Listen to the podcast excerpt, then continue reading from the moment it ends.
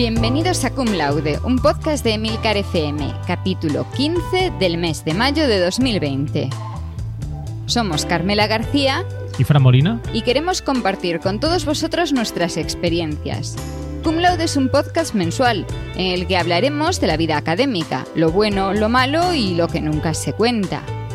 Y el mes pasado dejamos pendiente algún temilla de esto de qué utilizamos realmente como herramientas en nuestra vida diaria. Así que a ver qué es lo que quiere saber Fran acerca de este tema. Mm, hola Carmela, pues sí, la verdad es que quería eh, hablar aquí contigo y comentar eh, con nuestros oyentes cuáles son las herramientas que utilizamos, nuestros gadgets, nuestros eh, utensilios en el día a día, en el trabajo, de qué manera mm, eh, los integramos en nuestra rutina de trabajo. Eh, yo quería hacer un poco de abuelo cebolleta, contaré cómo empecé eh, cuando, cuando empecé el mundo académico con el PC y cómo me he pasado al mundo Mac, si te parece. Y bueno, también hablar un poquito de...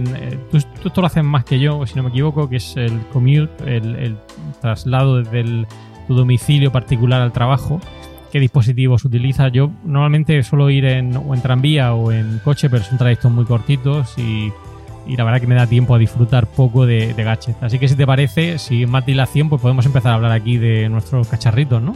Tú estabas diciendo esto de que, de que te pasaste de PC a Mac. Eh, una curiosidad así que te puede interesar es que yo lo primero que hice en cuanto empecé a trabajar como científica, o sea, una vez que había acabado mi carrera y me puse ya al tema de entrar en un laboratorio en aquel momento para hacer mi idea, lo primero que hice el primer mes de trabajo fue comprarme un Mac.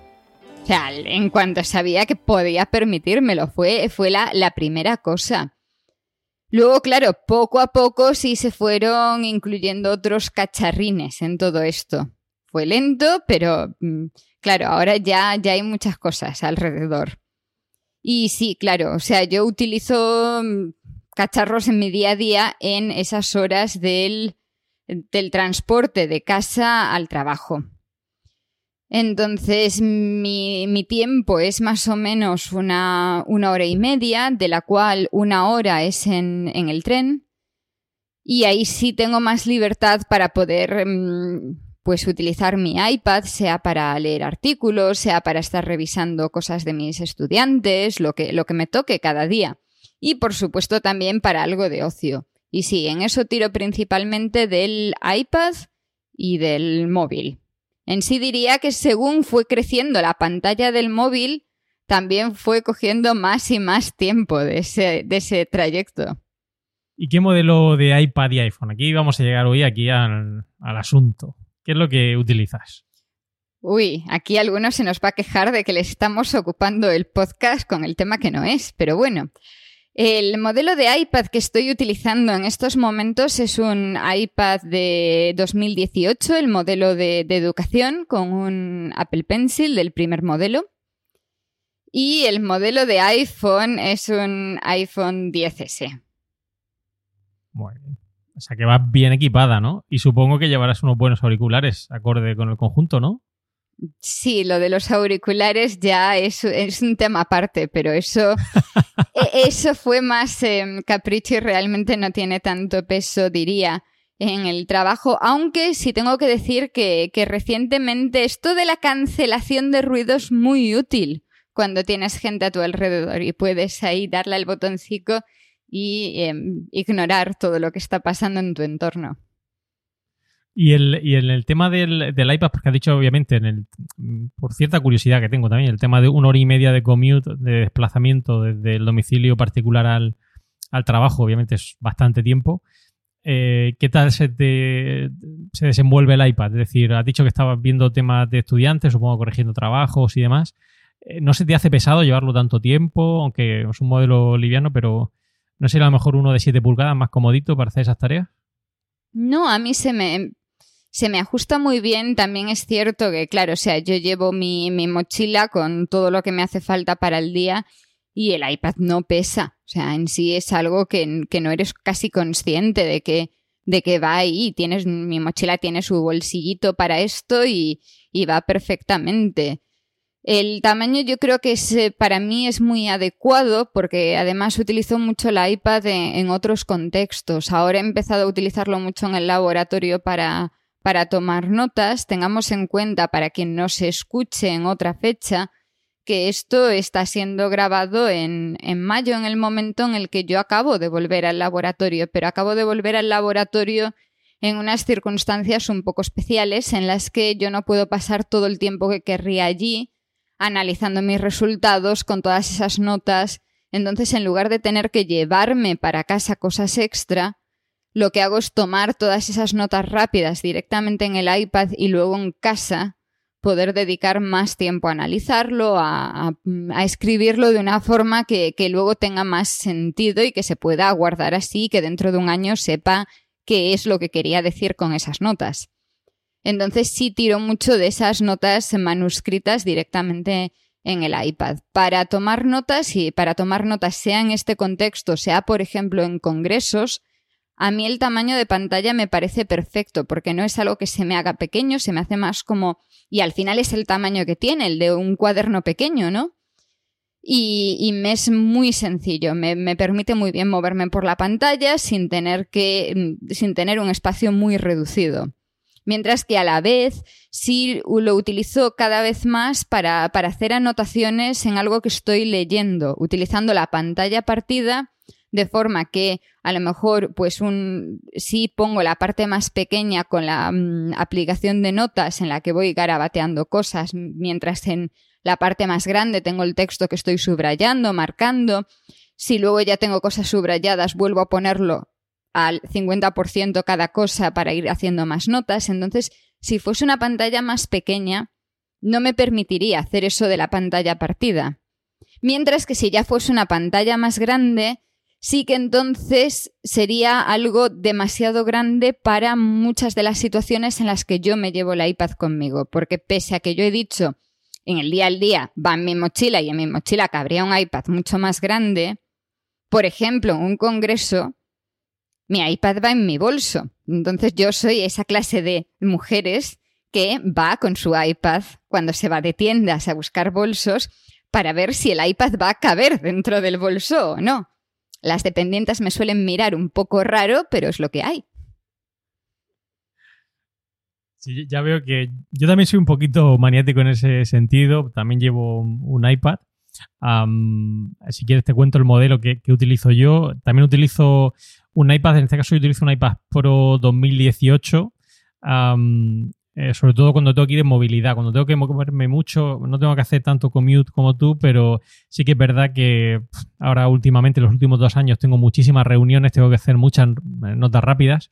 Y el iPad Pro eh, de 2018 de 11 pulgadas me da esa versatilidad, esa movilidad que de otra manera pues me costaría más. O sea, como cuaderno de notas para tomar notas en reuniones, o consultar datos rápidos, la verdad es que me resulta mm, bastante útil. Yo lo tengo integrado con el Smart Keyboard, eh, de forma que, bueno, todo en uno, tengo funda, em, está todo protegido. Y, ahora además desde la nueva versión de, iPadOS, pues también llevo un ratón que me permite, pues bueno, hacerlo casi como si fuera un, portátil. No llega a ser un portátil al uso con sus limitaciones, pero como cuaderno de notas eh, me viene muy bien. Yo también consulto lo que, lo que son artículos científicos en el iPad Pro, me he acostumbrado ya últimamente a utilizarlo para leer artículos y también para poner, eh, eh, para corregir trabajos. ¿no? Ahora, esta semana pasada he estado corrigiendo cinco TFGs que tenía, me habían enviado los alumnos y obviamente pues era muy cómodo no tenerlo hacerlo en el iPad Pro. Y también estuve, esto, si quieres, en otro capítulo lo puedo contar, el viernes pasado tuve en mi participación en, mi en el primer tribunal de tesis online, que fue una cosa así un poco rara, y mientras estaba haciendo videoconferencia en el tribunal, pues tenía al lado del iPad que había tomado notas y la verdad que era muy útil, ¿no? Ir comentando cosas con el candidato directamente desde el iPad ya digo, no hago tanto commute como haces tú, pero sí que es verdad que en esa movilidad que hoy en día me exige ir de un sitio a otro en, debido al puesto de gestión que desempeño ahora mismo en la universidad, me viene realmente bien eh, el, dispositivo. En sí has comentado lo del teclado. Yo me planteé muchas veces eso de, mm, tener un teclado para el iPad, pero la verdad es que en el contexto en el que yo lo estoy utilizando, no es algo que eche en falta. También es cierto que mm, en su momento me acostumbré muy rápido a teclear en la pantalla y inexplicablemente soy capaz de teclear en la pantalla sin estar mirando para ella. Entonces mm, es así algo... Mm, pues bueno, me he acostumbrado a eso, puedo hacerlo, pero no tecleo tanto, no, no escribo tanto texto em, de ese estilo, sino voy más a lo de las notas manuscritas. Para mí el cambio eh, dramático ha sido el momento de tener el, el pencil. Eso sí ha sido una diferencia abismal. Porque luego mucho de lo que sería escribir textos más largos, em, ahí sí que ya eso en casa con mi portátil del Pleistoceno o en el laboratorio con el, con el iMac que tengo allí. Entonces, para el movimiento, que al final es eso, yo de lo que más hago es leer y garabatear notas o subrayar, ahí sí tiro mucho, muchísimo del, del pencil. Pero vamos, ya, ya, que nos hemos metido de lleno en el tema, para, para tomar notas, ¿qué, ¿qué tipo de aplicaciones usas tú para tomar notas? Vale, pues eh, últimamente la verdad que he simplificado mucho lo que es la toma de notas, ¿sabes? Eh, que obviamente hay una plétora de aplicaciones para tomar notas en el iPad, eh, ya sea el modelo de educación, el iPad Pro con el Pencil. estuve probando muchas ahora realmente, eh, sobre todo utilizo GoodNotes, eh, que me viene bastante bien. Es eh, un sistema que funciona muy bien. Y luego OneNote. OneNote, además ahora, no sé si lo sabes, pero estoy con Emilio ahí integrando en GTD la aplicación OneNote que nos permite esa multiplataforma en PC y Mac. y bueno, la verdad que cada vez más lo estoy utilizando como cuaderno de notas. y me permite que ahora, si quieres, te cuento también, tengo algún dispositivo portátil PC que últimamente también lo estoy utilizando de manera similar al, al iPad para todo tipo de notas. Y entonces utilizo OneNote y luego, sobre todo, cuando tengo que tomar notas con el teclado, siempre lo hago en, en, Ulises. ¿no? Ulises para mí, como editor de Markdown y como buzón de entrada eh, de todas las reuniones, etcétera, me, resulta muy útil. Porque luego a la hora de buscar una reunión a través de etiquetas, etcétera, pues ya sea un artículo, una revisión de un artículo, una reunión que he tenido, etcétera, pues es muy rápido. ¿Y en tu caso qué utilizas? Pues más copiado, más o menos, porque yo para, para el laboratorio, para todas mis notas de, laboratorio en, las, en donde guardo el registro de lo que voy haciendo día a día, mis em, planes para, para experimentos futuros y todo eso, yo lo hago en OneNote. Entonces, claro, sí tiro mucho de eso también en el iPad. Pero todo lo que es tomar notas en una conferencia, en un seminario, eh, notas de, artículos que voy leyendo, esquemas para mí, todas esas cosas las hago en GoodNotes. Porque ahí sí que creo que la capacidad que, tiene la aplicación para permitirte incluso hacer eso, esquemas en, en, una hoja que luego queda maravilloso, que incluso lo puedes imprimir y aquello es perfecto. Y claro, además a mí me, resulta muy útil de cara a generar em, esquemas que luego yo pueda compartir, por ejemplo, con mis alumnos. Que yo hago mi, explicación ahí y luego les paso a ellos lo, que haya hecho. Y, es eso, el cómo queda el resultado final es algo que, me gusta muchísimo. Y sobre todo es eso, por, por cómo se integra a la hora de utilizar el, el Pencil. En sí creo que fue el, el día que compré el Pencil, creo que fue la primera aplicación que compré. Inmediatamente era, sabía algo que era algo que sabía que iba, que iba a resultarme muy útil. Y en el, en el otro tema, en la parte de leer, mm, porque claro, o sea, tú, por lo que yo sé, eres muy nuevo en esto de leer artículos en el iPad. Porque aquí hemos hablado mucho de que tú, tú eras de los de papel y papel y venga y imprimir los PDFs y todo esto. supongo que venía de, antes, claro. Yo, yo fui de las que me pasé muy rápido. Yo en cuanto tuve la oportunidad de poder leer en digital, dejé de imprimir papers. Pero, ¿qué utilizas? A ver, ¿cómo lees los artículos? Luego, luego te voy a sorprender yo con mi sistema así optimizado a lo largo del tiempo. Pues para esto, como digo, tendría que remontarme al Pleistoceno, ¿no? Cuando yo entré en la universidad. efectivamente, yo ahora mismo utilizo paperless, la metodología paperless, sabes que en los que adoptamos esta metodología no queremos ni un solo papel encima de la mesa. De hecho, si te mandara una foto ahora mismo verías que no tengo ni uno. Yo tampoco. En un radio. tampoco, ¿verdad? Eh, pero obviamente, yo digo, en el pleitoceno, cuando yo entré a la universidad, eh, ni por asomo podíamos pensar en, comprar nuestro ordenador. Yo recuerdo que entré y tenía un ordenador PC que heredé de alguien que, lo soltó. Eh, creo que era un Pentium, pues eso, a 100 megahercios puede que tuviera 8 megas de RAM. Bueno, era una cosa, un disco duro eh, mecánico, obviamente, no disco duro sólido. Aquello iba a pedales. Y vamos, ni por eso hubiéramos podido leer ahí un artículo con cierta solvencia. Así que al final, pues, ¿qué te quedaba? Pues imprimir toneladas y toneladas de artículos. Que además, como ya hemos comentado también aquí alguna vez en Cum Laude, muchos de ellos yo siempre lo digo, los, las nuevas generaciones tienen, por, eh, tienen la posibilidad de poder descargar prácticamente cualquier artículo hoy en día de repositorios en la red, ¿no? Pero es que en nuestra época había que hacer préstamo interbibliotecario y tardaba muchísimo tiempo. Entonces te llegaba en papel, no te llegaba en formato digital. Y claro, no te ibas a poner a escanearlo para verlo en un ordenador con un monitor, obviamente, de tubo, no penséis en un monitor LCD que te dejaba en la vista, eh, pues lo tenías en papel y tomabas nota ahí directamente. Ahora mismo prácticamente eh, guardo solo aquellos que, digamos, tuvieron un impacto más importante en, el inicio de mi carrera académica y en mi tesis doctoral, pero la mayor parte de los artículos eh, los acabé reciclando, o sea, los tengo todo en formato electrónico, perfectamente catalogados en carpetas, etcétera, y ahora mismo todos los artículos o bien los leo en el, iPad Pro, si me pilla en, en, movilidad o quiero estar, digamos, un poco más reclinado a la hora de leer un artículo, o muchas veces ya incluso en la pantalla. Aquí en casa tengo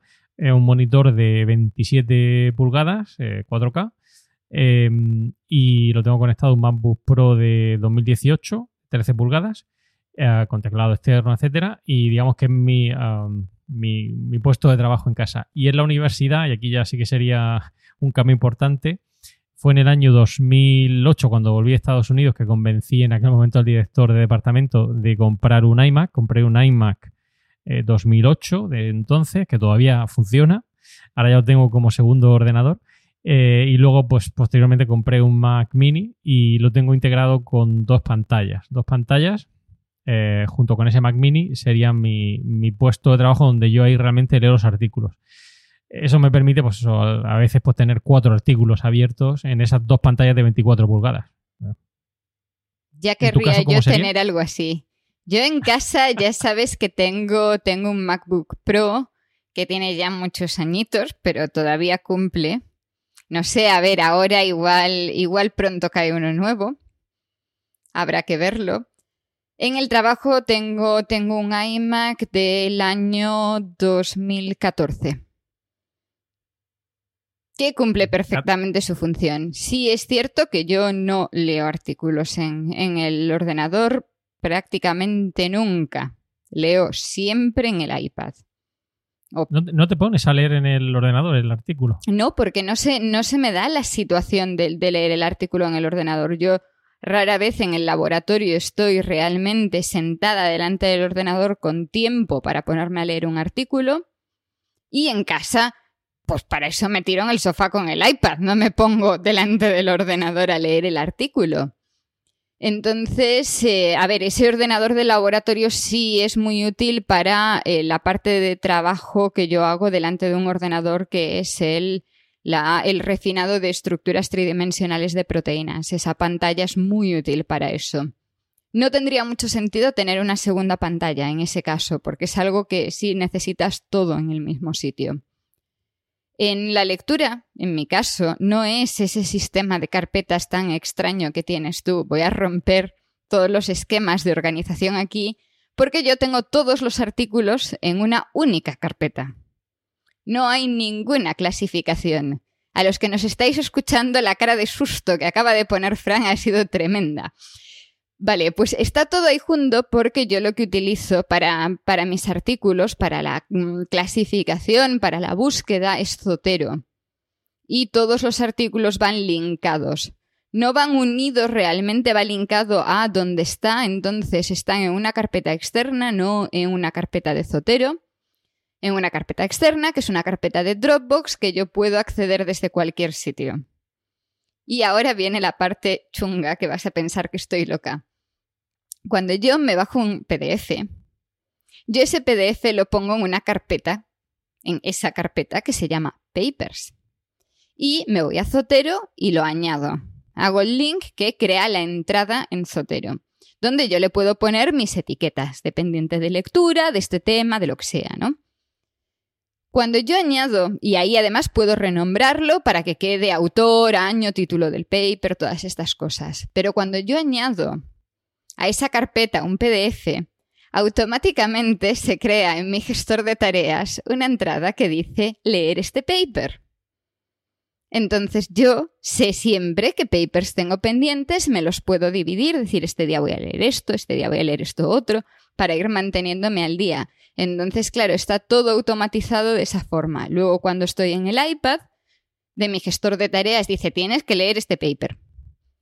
Entonces, lo que uso para, leer PDFs es eh, Documents y ahí abro, tengo la carpeta sincronizada, entonces, aunque no tenga conexión a Internet, por alguna razón cada vez más improbable, pero puede ocurrir, esa carpeta está sincronizada, entonces yo puedo acceder a ese PDF y ahí puedo anotarlo, subrayarlo, abrir en paralelo otra ventana para ir tomando notas o, lo que sea.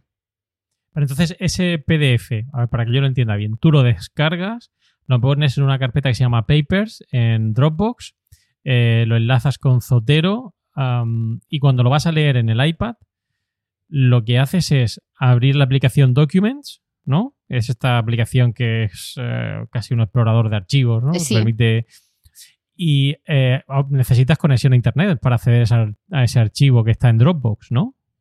No necesito conexión a Internet porque puedo mantener la carpeta sincronizada offline. O sea, tendría que haberla sincronizado antes, obviamente, sí. Por eso digo que obviamente tienes previamente que haberla sincronizado la carpeta de Dropbox con tu iPad. Es decir, que el iPad tiene que tener suficiente capacidad, entiendo, para poder meter todos esos artículos. Sí. Vale, vale, vale. Pero vamos, hoy en día cualquier iPad, incluso el más básico, yo creo que tiene capacidad más que suficiente para tener los artículos que cualquiera de nosotros puede tener en su biblioteca. Porque ya te digo que la mía pasa de más de... pasa generosamente de los mil PDFs. Vale, vale. ya veo que es considerable. Bueno, yo creo que mm, quizá también es una mala concepción mía, porque eh, yo no utilizo Zotero, pero yo utilizo uh, EndNote. EndNote es eh, la versión X9, que es la que utilizo ahora mismo. Para mí es un programa que llevo utilizando desde, no sé, eh, sí, también desde 2008, desde que estuve en Estados Unidos, que fue cuando lo descubrí y hice allí algún curso. Y hago algo similar, pero la ventaja es que, a ver, yo bajo el artículo, el, que sea, ¿no? Eh, mm, lo meto en, en Note, ¿Vale? EndNote lo que hace es que lo sincroniza y lo mete en su he usado en, EndNote. Tienes esa, e, esa carpeta maravillosa con todos los artículos hasta que se rompe un día tu biblioteca, sí. Ah, sí, pero es que el tema es que yo, además de meterlo en EndNote, lo guardo en su carpeta correspondiente perfectamente catalogado y etiquetado, eh, de forma que tengo una doble copia. Lo tengo por un lado en EndNote y por otro lado lo tengo en, eh, guardado en, su carpeta correspondiente para que en el caso hipotético, las primeras versiones de Node sí que fallaban, pero las últimas eh, sinceramente funcionan realmente bien, no hay ese problema. Entonces cuando voy a leer un artículo, eh, si lo hago en el ordenador, pues directamente me meto en EndNote, busco el artículo correspondiente, abro, abro PDF Expert, puedo tomar notas y se sincroniza, se sube a la nube y si lo abro en otro ordenador que tenga EndNote al mismo tiempo, pues tengo ya tomadas esas notas. Lo mismo con el iPad, ¿no? En el iPad tengo la versión de EndNote, puedo tomar eh, las notas, leerlo y se sincroniza y luego vuelve a bajar al ordenador correspondiente, ¿no? Eh, yo tengo también más de 2.300 PDFs linkados con EndNote, o sea que son una burrada, pero sí que es verdad que mm, es una labor tediosa al principio, pero muy gratificante a posteriori. Ya, pero tienes que hacer la copia y organizar todos los PDFs y todo esto que si no puedes hacerlo de forma automática, a mí ya no me va. Porque yo si puedo automatizarlo, lo automatizo siempre. A ver, yo sí usé EndNote durante un tiempo. Quizás si lo hubiese seguido usando me habría quedado con esa opción que tienes de tenerlo en el iPad, pero mm, pero EndNote me tira para atrás por una cuestión fundamental, que es que EndNote cuesta una pasta. Y sí, o sea, yo podría acceder de cierto modo a una suscripción de la universidad, no realmente, pero bueno, alguna forma hay. Pero claro, es algo que a mí me... Mm, o sea, yo prefiero algo que o bien sea gratuito o bien tenga un precio asequible. Y yo considero que para una persona, si no tiene acceso vía la universidad, el precio de EndNote es excesivamente alto. Y ahí hay eso y que bueno, que a mí se me, lo que decía de hasta que se rompe la biblioteca, a mí es que se me rompió la biblioteca de EndNote a menos de un mes de acabar mi tesis. Entonces ese momento crisis de y ahora cómo recupero yo todo para que vuelvan a aparecer las citas donde tienen que aparecer. Claro, eso, eso agobia mucho. Entonces, por eso sí, sí, opté por eso. A ver, no te voy a negar que es caro. Efectivamente es un software caro. Eh, cada vez hay más instituciones que, eh, contratan licencia corporativa y eso te permite utilizarlo fácilmente en, tu trabajo.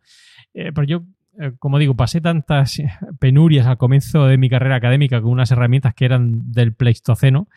si yo hubiera tenido las herramientas que hoy en día hay disponibles, seguro que hubiera sido mil veces más productivo. No podéis hacer una idea aquí los oyentes de Good Laude lo trabajoso que era entonces conseguir un artículo, imprimirlo, a veces pelearse con la eh, eh, fotocopiadora, etcétera, era, bueno, pesadillas. Claro, ahora realmente si, puedo acceder a esa licencia o puedo comprarla, es que solo pensar en el tiempo que ahorro, que al final el tiempo es eh, dinero, en el tiempo que ahorras en el trabajo, para mí el es, es, una maravilla. Luego también permite, no sé si Zotero lo permite, permite también crear grupos colaborativos. Es decir, yo puedo compartir eh, mi biblioteca con otra persona. Esto me viene muy bien, sobre todo cuando trabajo con grupos eh, de profesores en el extranjero, porque podemos nutrirnos de la misma biblioteca de Node y eso facilita el trabajo. Sí, yo creo que ahora cualquiera de los principales, y creo que los principales son EndNote, Sotero y Mendeley, Em, todos permiten hacer, hacer los grupos e incluso hacerlos públicos si quieres y, cosas por el estilo. Yo es algo que no utilizo porque en mi entorno la gente tiende a utilizar cosas muy raras o directamente a no utilizar y meter las referencias a mano en sus artículos, cosa que, que yo no entiendo, pero pero bueno, o sea, cada, uno, cada uno a su aire, ¿no? Eso es algo que yo, cuando trabajo con, determinadas personas que no utilizan un software de gestor biográfico, eh, hoy en día me parece, vamos, arcaico. Es decir, antiguamente no había esta disponibilidad. Recuerdo la primera base de datos que yo hice de artículos, lo hice en Access. Me creé mi propia base de datos de artículos, indexando PDF, fue toda una, una epopeya. Yo no sé el tiempo que perdí o que dediqué a aquello pero hoy en día pensar que hay gente que no utilice un software de gestor de bibliografía con la de alternativas que existen, ya sean de pago o gratuitas, es que a mí me parece impensable. Pero efectivamente todavía me encuentro con compañeros en el mundo académico que siguen sin utilizar ese gestor y cuando están escribiendo un artículo, después de acabarlo, dicen, bueno, hay que buscar las referencias. Claro, a mí eso me, me, desespera, ¿no? Es una cosa que... Pero bueno... Eh, no, no, ya no, no. Dices, hay que buscar las referencias. Hay algo que es mucho peor que es algo que yo llevo fatal, que es ese punto en el que tienes ya el artículo acabado, listo para, para enviar, y, te llega alguien con el hay que revisar si los números de las referencias están bien, no hayamos cambiado algo y ya no coincidan. Y te tienes que pasar dos horas mirando numerito, referencia, a ver si tiene todo sentido yendo donde va. Y que, y que todo esté bien escrito, que no se haya colado un número mal. Cuando sí es cierto que uses el gestor que utilices, hay referencias que las pilla mal siempre. O sea, dependiendo de las revistas, hay revistas que de las que no puede coger los metadatos bien, no lo sé, pero tú metes el PDF y hay algo que se cuelga ahí y o te coge mal el nombre de la revista o no, no sabe cuáles son los números de página o lo que sea. Entonces, si cambias el formato de cita, pueden faltar campos o puede aparecer algo mal o se lía con los símbolos raros en los apellidos de la gente. Ahí de estas cosas pasan. Pero claro, eso te pasa una vez con una referencia, tú lo corriges en tu base de datos y las siguientes veces que vayas a referenciar eso ya va a salir bien. No tienes que estar corrigiéndolo de cada vez que lo haces. Y ahí sí, ahí sí hay una diferencia. Sí, eso es algo, ya te digo, que a mí me, cuesta mucho, pero bueno, que, al final no puedes estar tampoco en la dinámica de trabajo de cada uno, le puedes sugerir que cambien, pero cambiar su forma de trabajar es muy complicado. Pues yo utilizo, ya te he dicho, um, en, el trabajo sería ese Mac mini con las dos pantallas de 24 pulgadas, pero también tengo PC. Eh, y tengo PC por un motivo fundamental. Y es bueno, yo, también tengo, yo también tengo PC en el trabajo. Pero bueno. vale. tengo que comentarte una foto de lo que sería mi configuración en, el trabajo, porque mm, eh, yo lo llamo ahí Enigma, ¿no? Es una caja, un PC enorme, porque hay determinado software que, que funciona exclusivamente en PC. Paso de ir arrancando máquinas virtuales. Entonces, cuando tengo que hacer trabajo muy intensivo, sobre todo de análisis de datos, etcétera, sí que recurro, sí que recurro a, esa, ese ordenador PC que tiene suficiente potencia para correr ese programa de análisis de datos. Y hoy en día, con las alternativas que hay de cambio de pantallas, etcétera, la verdad que me crea una dinámica de trabajo. Puedo tener el PC corriendo, analizando datos, las dos pantallas del Macintosh uh, conectadas, uh, o sea, del Mac conectadas al Mac Mini. Y luego, en el momento que quiero, pues cambio de una pantalla a otra si quiero tener PC y demás. Y además, uh, ya, además de tener el iPad Pro, últimamente también utilizo dos dispositivos más en movilidad. Aunque he dicho que el iPad Pro me funciona muy bien para tomar notas rápidas, por el trabajo que tengo que desempeñar ahora, más de gestión, estoy como coordinador de innovación y, y aula virtual en la Universidad de Murcia. Eh, tengo muchísimas reuniones y hay veces que esas reuniones no se limitan exclusivamente a tomar notas, sino que son un poquito más extensas o requieren acceder a, lo que sería ya un, portátil per se, ¿no? Entonces tengo un MacBook Pro de 2017 que va también conmigo en ocasiones, de forma que hay veces que no solo llevo el iPad Pro, sino que llevo el MacBook Pro de 2017 de 13 pulgadas para cuando tengo que hacer tareas, digamos, más intensivas de, trabajo. Y últimamente, y esto, si, si lo escucha nuestro jefe de la red, Emilio, yo creo que me va a echar de la red de podcasting, eh, tengo también una Surface Pro eh, que me viene muy bien, ¿no? traidor de 13 pulgadas eh, que me está viniendo muy bien en, determinados, en determinadas situaciones, sobre todo cuando tengo que impartir cursos. Y no sé si a ti te pasará, por lo menos en mi mundo es así, un mundo eh, académico y es que parece que los que utilizamos en dispositivos Mac somos como un poco raritos, ¿no? Entonces me, ha ocurrido que últimamente estaba dando cursos de formación a, profesores de la universidad y cuando llegaba con el Mac parecía como que desconectaban, ¿no? Decían, ah, eso no se puede hacer si no tienes un Mac, ¿no? Eh, lo que he hecho ha sido por recurrir a esta Surface que me permite también dar eh, esa movilidad con su teclado, etcétera, y ya imparto los cursos también con, con la Surface, parece que de alguna manera no no, se me escapan, ¿no? en la clase. Pues, a ver, mi extra. Yo, he dicho que tengo un, iMac. Ese iMac em, se conecta a un servidor Windows ocasionalmente porque efectivamente el software, en mi caso, el software de control de muchas máquinas, solamente está disponible para Windows. En nuestro caso no tiene ningún sentido que cada uno podamos, aunque hay gente que tiene un PC, o sea, la, mayor parte de mi laboratorio tiene un PC, no un Mac. En, esos casos tampoco tiene mucho sentido que tengamos, que intentemos tener el software en todos los ordenadores. Entonces, eso está disponible en el ordenador que controla la máquina. Entonces, lo que podemos hacer es conectarnos en remoto. Esto complica la vida muchísimo porque nosotros nos conectamos a nuestro servidor común, a nuestro Windows remoto, los que tienen Windows hacen casi todo allí, los que tenemos Mac, mm, no. ¿Por qué? ¿Sabes? ¿Por qué utilizaríamos ese Windows remoto si podemos usar nuestro Mac? Y desde ahí, desde ese Windows remoto, podemos conectarnos a los ordenadores que controlan las máquinas. Entonces, yo tengo muchas veces en, en sí, tengo que hacer alguna foto de esto para, para ponerla en Instagram, que es, tengo mi Mac, dentro de mi Mac hay un Windows, dentro de ese Windows hay otro Windows. Y así controlo, por ejemplo, es algo que es muy útil porque puedo controlar máquinas que están en una cámara fría.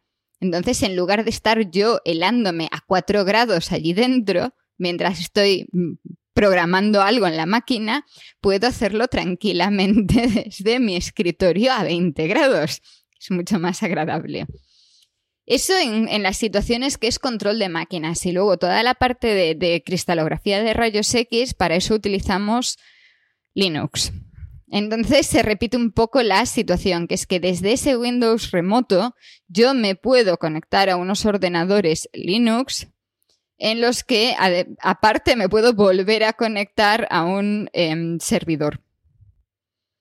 Con lo cual volvemos al, Windows dentro de un Mac, pero que dentro de ese Windows hay un Linux, etcétera, etcétera.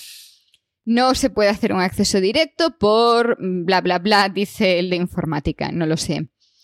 Esos ordenadores sí los podemos utilizar directamente, bueno, los otros también, pero nadie quiere estar, nadie quiere estar a 4 grados, ¿verdad? En el caso de los Linux sí tenemos una sala donde están esos ordenadores y si es trabajo de que vas a estar allí mucho rato y tal, en sí es lo recomendable que tú en lugar de estar en tu escritorio dentro del laboratorio te vayas a esta sala a hacer ese trabajo que está pensada para eso, tiene sillas muy cómodas, es nuestra sala de café también, entonces da mucho más juego estar allí. ¿Qué pasa? Que en mi caso, o sea, yo creo que soy de las pocas que prefiere conectarse en remoto en lugar de irse allí. ¿Por qué? Porque la pantalla de mi iMac mola mucho más que la pantalla que tienen esos ordenadores. Entonces yo cuando tengo que estar viendo una estructura de una proteína, moverse, tengo que estar centrándome mucho en los enlaces y tal y cual, a mí la pantalla que tienen esos ordenadores me da un dolor de cabeza tremendo en poquísimo tiempo. Mientras que desde mi iMac yo lo llevo de maravilla. No hay un, un lag, no hay problemas de conexión, entonces sí, sí lo controlo mucho desde, desde ahí.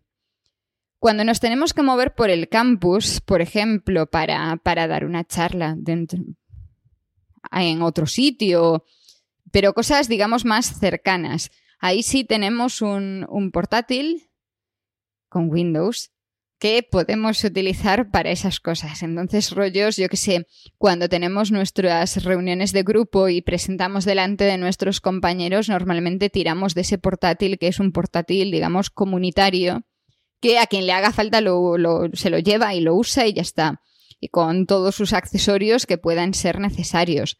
Otra cosa es que yo, si me voy a un congreso y voy a dar una charla, yo me llevo mi, portátil o mi iPad y conecto eso allí. No me llevo el del laboratorio, aunque podría, sin ningún problema. De la misma forma, el Departamento de Informática nos ofrece em, portátiles para esas situaciones. O sea, si nosotros no tuviésemos algo propio disponible cuando nos vamos a un congreso, sí nos hacen un préstamo de un ordenador del departamento y puedes elegir un Mac porque yo ya me he visto en la situación de tener que hacer esto para alguien, no para mí, y me ofrecieron un, un MacBook Air. Porque ya como me conocen y vieron que iba yo a pedirlo, ya me directamente lo que me ofrecían ya era un MacBook diciendo tú a ti te damos un PC y no sabes qué hacer con él. Entonces ya directamente iban con eso. Y sí es cierto que tienen una gran colección de cables y de todo lo que te pueda hacer falta de, para conexiones que a mí, desde luego, me, resulta bastante útil, porque las veces que he tenido que hacer así alguna cosa y dices, no tengo este cable y no me quiero comprar el cable para una vez que lo voy a usar, vas allí, se lo pides y, siempre te, te, dejan todo sin, sin ningún problema. Lo mismo con proyectores, punteros y todas estas cosas que los científicos nos llevamos por ahí cuando vamos de viaje. Bueno, y vosotros también, ¿no? Bueno, yo, creo que ya hemos, eh, como diríamos, friqueado bastante. Eh, si no, al final esto va a parecer un proyecto Macintosh. Eh, y además sí que me gustaría dejar para otra ocasión esa idea que acabas de dejar encima de la mesa de qué nos llevamos cuando vamos de viaje, ¿no? Porque... la maleta llena de cables, ¿verdad? Pero qué dispositivos, ¿no? Es decir, que, cómo es eh, esto es algo que en el mundo académico vivimos mucho, es decir, no solo trabajamos en el caso de Carmela y en su laboratorio, eh, yo en mi despacho, sino que muchas veces tenemos que ir a congresos, visitas de trabajo, una tesis doctoral, etcétera.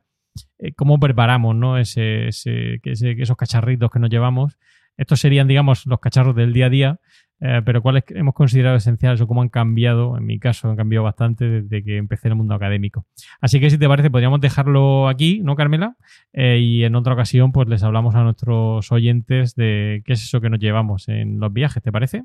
Tú dices llevarnos de viaje, yo, yo te destacaría ahí que no, o sea, lo de llevar de viaje es lo, lo normal y del día a día, más o menos. Pero hay algo que para mí es muy diferente, que es lo que me traigo de vuelta de un congreso, aparte de lo que me he llevado. Todo lo que viene de vuelta conmigo, que yo no sé cómo será en tu campo, pero... Pero yo, tengo, tengo que dejar sitio en la maleta siempre para lo extra que viene de vuelta. Ahí quizás te lleves tú la sorpresa, ¿no? De cómo lo hago yo y, cómo voy y cómo vuelvo. Quizás te lleves una sorpresa porque, ya te digo, soy... Em, em, últimamente es que son tantos viajes eh, con el proyecto europeo que terminé hace poquito. Eh, al principio eh, dedicaba mucho tiempo, digamos, a preparar la maleta y demás y empecé a ser tan eficiente en, el, en los preparativos que quizá ahí te lleves tú una sorpresa cuando tengo que organizar un viaje, cuáles son las cosas que considero esenciales y cómo he reducido eh, los dispositivos, porque obviamente al final acababan siendo más un peso extra que no, que no podía colgar. Pero bueno, eso lo dejamos si te parece sí, sí, para otro capítulo, ¿no? Porque por lo que me estás diciendo, eh, aquí hay dos tipos de viaje. Aquí hay el viaje rápido de minimizar lo que te llevas Luego hay el viaje de congreso. Al menos para mí estos son cosas que tienen una diferencia. En el mío no. En el mío ya verás que todo lo que supone salir del despacho acaba siendo. Acaba siendo. Uy, me está enseñando cacharritos, Carmela. ¿Qué me estás enseñando? Te estoy enseñando eh? algo que me, que me traje de un congreso, que muchos científicos que nos, que nos puedan estar escuchando, te digo yo que matarían por tener esto. Luego cuando dejemos de grabar te cuento qué es y en el próximo, el mes que viene contamos los detalles. bueno, pues eh, yo creo que si te parece podemos dejarlo aquí y así ya tenemos eh, material para, el próximo mes para hablar a nuestros oyentes. Y, bueno, como siempre, pues eh, muchas gracias Carmela, ha sido un placer compartir contigo este ratito. Pues nada, entonces así lo dejamos hasta el mes que viene. Pues esto ha sido todo por hoy. Gracias por, escuchar Cum Laude y esperamos tus comentarios sobre estos y otros temas relacionados con la vida académica. Puedes realizar tus comentarios y contactar con nosotros en emilcar.fm barra cum laude y en los otros medios de contacto que encontrarás en emilcar.fm. Y no olvides escuchar el resto de podcasts de Emilcar FM donde podrás aprender muchos temas interesantes y de actualidad.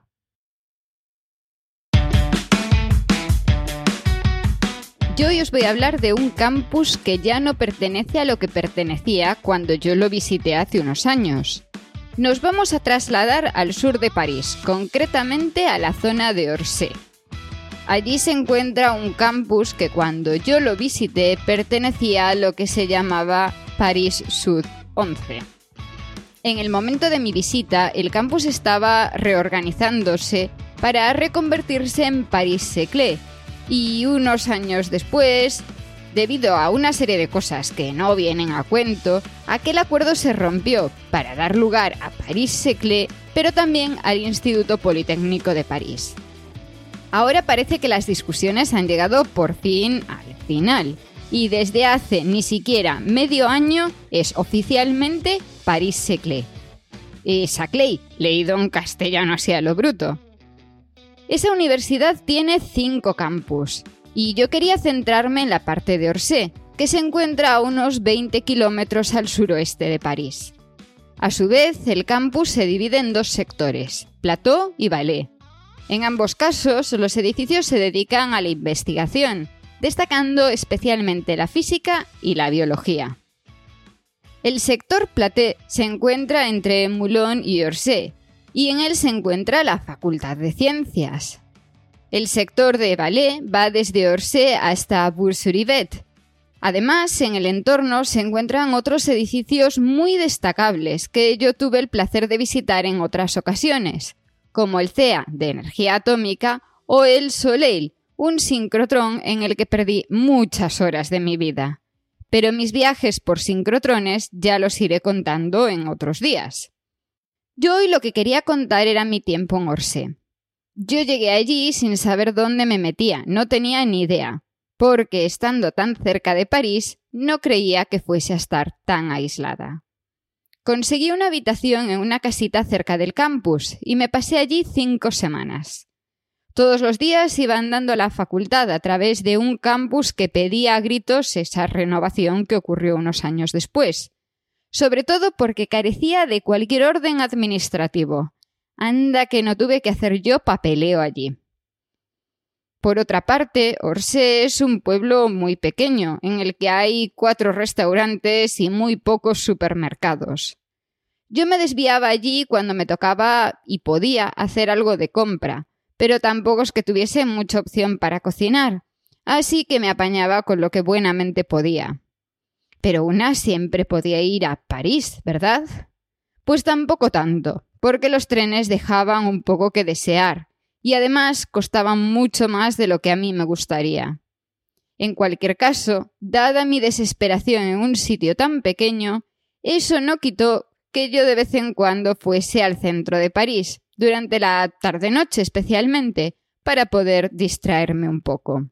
Quizá fue uno de esos viajes que no me dejó demasiado buen sabor de boca, por lo aislada que estaba del mundo, por haberme dado de bruces con la investigación europea, porque desde luego es que era la primera vez que yo visitaba un laboratorio en Europa.